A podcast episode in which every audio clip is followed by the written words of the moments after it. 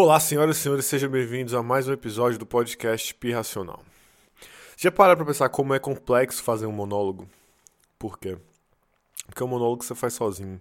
Já parou pra pensar, assim, como, quando você tá conversando com alguém, você tá conversando com um amigo com uma amiga, sempre quando acaba o assunto, a outra pessoa sempre tá lá pra poder te auxiliar, entendeu? Pra poder fazer daquele momento um momento agradável, um momento gostoso de uma troca de conversa ali, uma troca de ideia pá. Só que quando você tá sozinho, no caso, que é o conceito de um monólogo, é uma conversa que você tem sozinho, acaba sendo complicado. Por quê? Porque você tem que ser a fonte de todo o seu conhecimento, você tem que ser a fonte de todo o seu entretenimento. O que para mim talvez seja um conceito um pouco complexo. Por quê? O episódio anterior você pôde é, notar que talvez eu seja um, uma pessoa que tem uma habilidade um pouco prejudicada no sentido de entreter as pessoas. Se você prestou atenção, o episódio teve uma duração entre 7 e 8 minutos, se eu não me engano. Isso é um tempo muito curto. Por quê? Porque. Eu gosto de falar isso por quê, né? Por quê? Porque eu é um monólogo, né? E aí é meio difícil de falar sozinho, assim.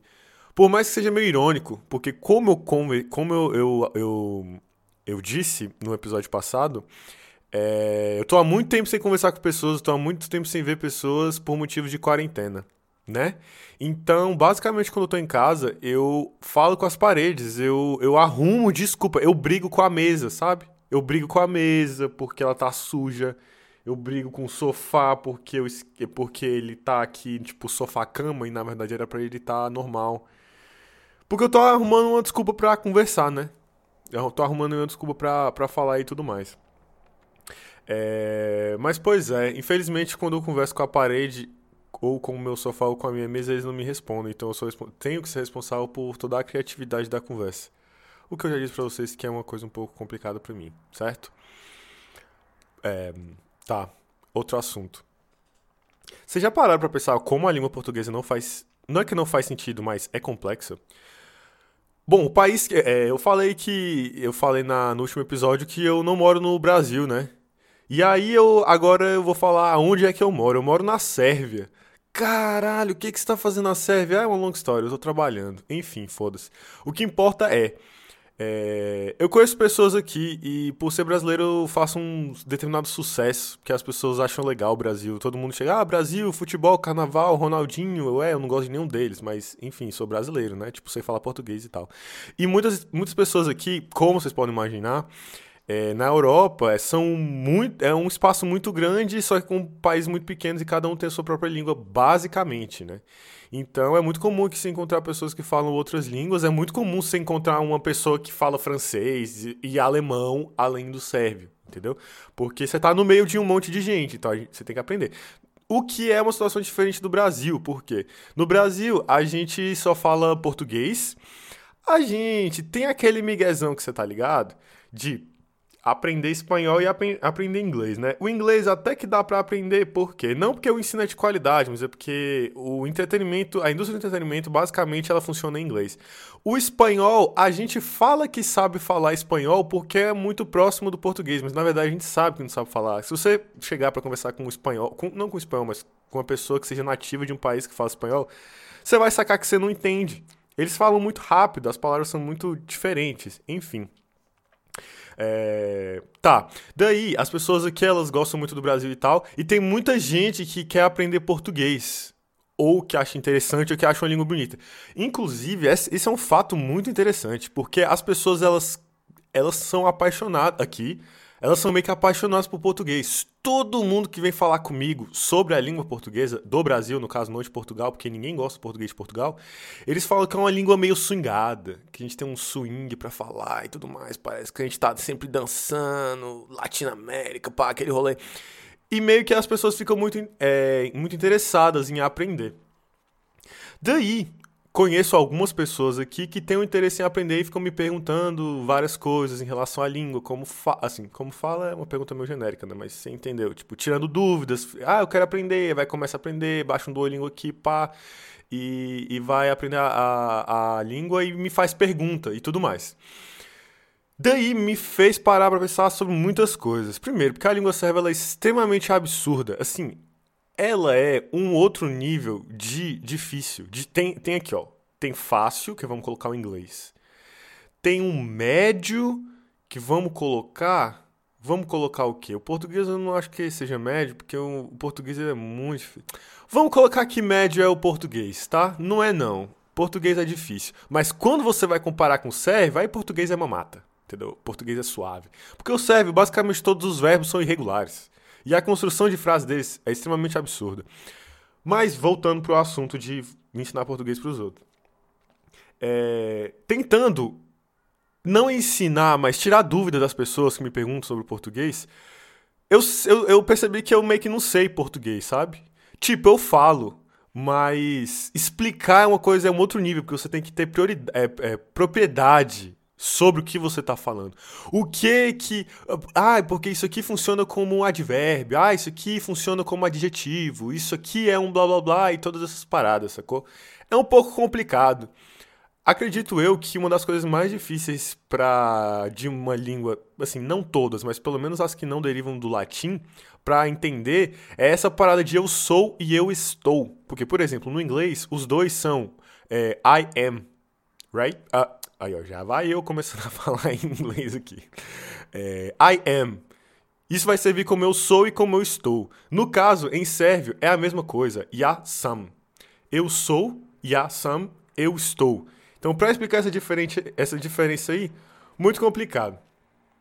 Levando em consideração também muitas outras coisas, né? Aí, quando a gente está no colégio ali, no, no ensino médio, ensino, enfim, ensino elemental, ensino fundamental, ensino, ensino médio ali, a gente até que sabe mais, sabe? A gente reprova ali numa prova de redação, a gente reprova ali num português, a gente tira ali um 0.5 a menos da média, mas quando você tá, quando você é mais velho, faz tempo que você não está estudando isso, no caso de quem não estuda isso normalmente, né? Tipo uma pessoa que não é linguista, uma pessoa que não trabalha com qualquer coisa do gênero, você começa a ver que a, aquele conhecimento que você tinha quando você reprovava era muito, era muito superior ao que você tem hoje.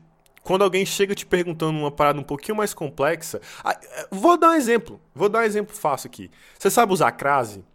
Se você sabe, você não está fazendo mais do que sua obrigação. Porque é uma, uma parada muito básica. Agora, se você não sabe, você é normal. Porque é, eu, não, eu não acho que é complicado. Eu, eu acho que eu sei usar de uma forma decente crase. Mas é uma coisa que as pessoas não prestam muita atenção. Certo? Então, moral da história é.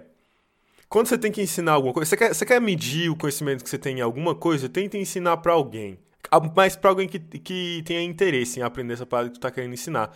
Porque essa pessoa vai te fazer perguntas complicadas que eu tenho certeza que você não vai conseguir. É, você não vai conseguir responder. O que é bom, na real, porque se você não conseguir responder, você vai ver que você tá tendo aquela falha, você vai estudar e vai tentar ser melhor naquela parada. E basicamente esse é o meu monólogo de hoje. Me desculpe pela curta duração, que aí tem o quê? Oito. Aí, ó. Bati meu recorde, porque no anterior tinha o quê? Tinha oito minutos, agora tem oito minutos e, 8 minutos e 20. Eu quero fazer um podcast, mas eu acho que eu não tenho talento para falar sozinho, velho. Ou vocês me ajudam mandando mensagem, mandando pergunta, sabe? Para me dar assunto. Porque eu sou realmente uma pessoa muito ruim pra, pra ficar falando sozinho, sabe? Quando eu, tô, quando eu tô quieto, quando eu tô calado, tipo, pensando na minha vida, velho, eu, eu tipo, eu, eu converso durante 40 minutos. Assim, sozinho. Tá ligado quando você começa a ter aquele loop de raciocínio que você tá pensando sobre uma parada, você tá pensando aí, pá, chega um negócio que puxa um gancho para um outro assunto, aí você entra nesse outro assunto, aí você continua pensando, aí depois acha um outro gancho. Então, é assim que funciona. Só que quando eu tô gravando não funciona assim, sabe? Eu fico meio nervoso, na verdade, porque, tipo, fico meio nervoso porque eu, te, eu sinto a pressão de que eu tenho que entreter a pessoa que tá me ouvindo, pra ser interessante. Porque, assim, eu já tô fazendo o trabalho do podcast né? É, assim, quando eu falo trabalho, eu tô falando que eu tô, tipo, já tô tendo trabalho de, de pô, faça ali o, o, a minha conta no, no SoundCloud ali, né? Aí, ah, eu quero fazer um podcast. Aí você faz a capa, você faz, você tenta ali gravar com uma certa frequência, uma certa periodicidade. Cria ali o Twitter, pá, pra conversar ali com, com o público. Faz um grupinho no Telegram, não sei o quê, né? Você tem esse trabalho e tal. Então isso meio que te dá uma, meio que te dá uma, entre aspas, responsabilidade ali sobre o, sobre, sobre aquele projeto que você tá, né? Então eu fico meio nervoso quando eu tô gravando, eu fico meio nervoso pensando, tipo, caraca, será que as pessoas estão ouvindo? Será que as pessoas estão gostando, né? Ou será que eu estou sendo minimamente interessante para as outras pessoas ouvirem e tudo mais. Tirando o fato que ainda tem aquele rolê da vergonha. Não sei exatamente se é vergonha, timidez, sei lá. De. Assim, quando você tá gravando sozinho, quando você tá gravando, você acha. Você, você tá ok, né? Assim, por exemplo, agora. Eu tô aqui segurando o microfone aqui, pá, falando. E eu tô tranquilo, mas a partir do momento que eu upar essa parada na internet, quando eu upar essa parada online, aí as pessoas vão, vão ver o que, que eu tô fazendo, né? E aí fica um pouco mais complicado, porque aí vem a vergonha, vem amigo falando, caralho, ficou uma merda. É meio que vergonha, passar vergonha alheia, sabe? Mas assumindo um fato de que quando você começa a fazer alguma coisa, eu vou colocar online, porque online você meio que se identifica, por mais que eu não me identifique nesse podcast, eu também não tenho essa intenção. Mas, sei lá, tipo, você divulga para um, você divulga pra um amigo próximo, que aí ele sabe que quem é você, nesse caso aqui, porque eu acho que ninguém sabe quem eu sou, não sei, né? Mas aí eu divulgo para algumas pessoas que sabem quem eu sou. Aí é meio que passar vergonha alheia, porque as pessoas meio que ficam julgando, tipo, caraca, o moleque foi fazer mó pai, pá. Enfim, moral da história, ansiedade é, e preocupação gera falta de assunto no monólogo internacional. Eu vou ficando por aqui. Esse foi mais um episódio de Pirracional. Caso você queira me ajudar a ter mais assuntos no meu podcast, que no caso eu uso só pra falar groselha, não tem nada de produtivo aqui. É... No caso, eu tô te entendendo por volta de 11 minutos aqui agora, 11h50. Então eu vou considerar que isso é foi um podcast bem sucedido, né? Caso você queira me dar mais assunto, ou você queira que ele seja mais interessante, porque pergunta sobre a vida dos outros é mais interessante do que falar com as paredes, né?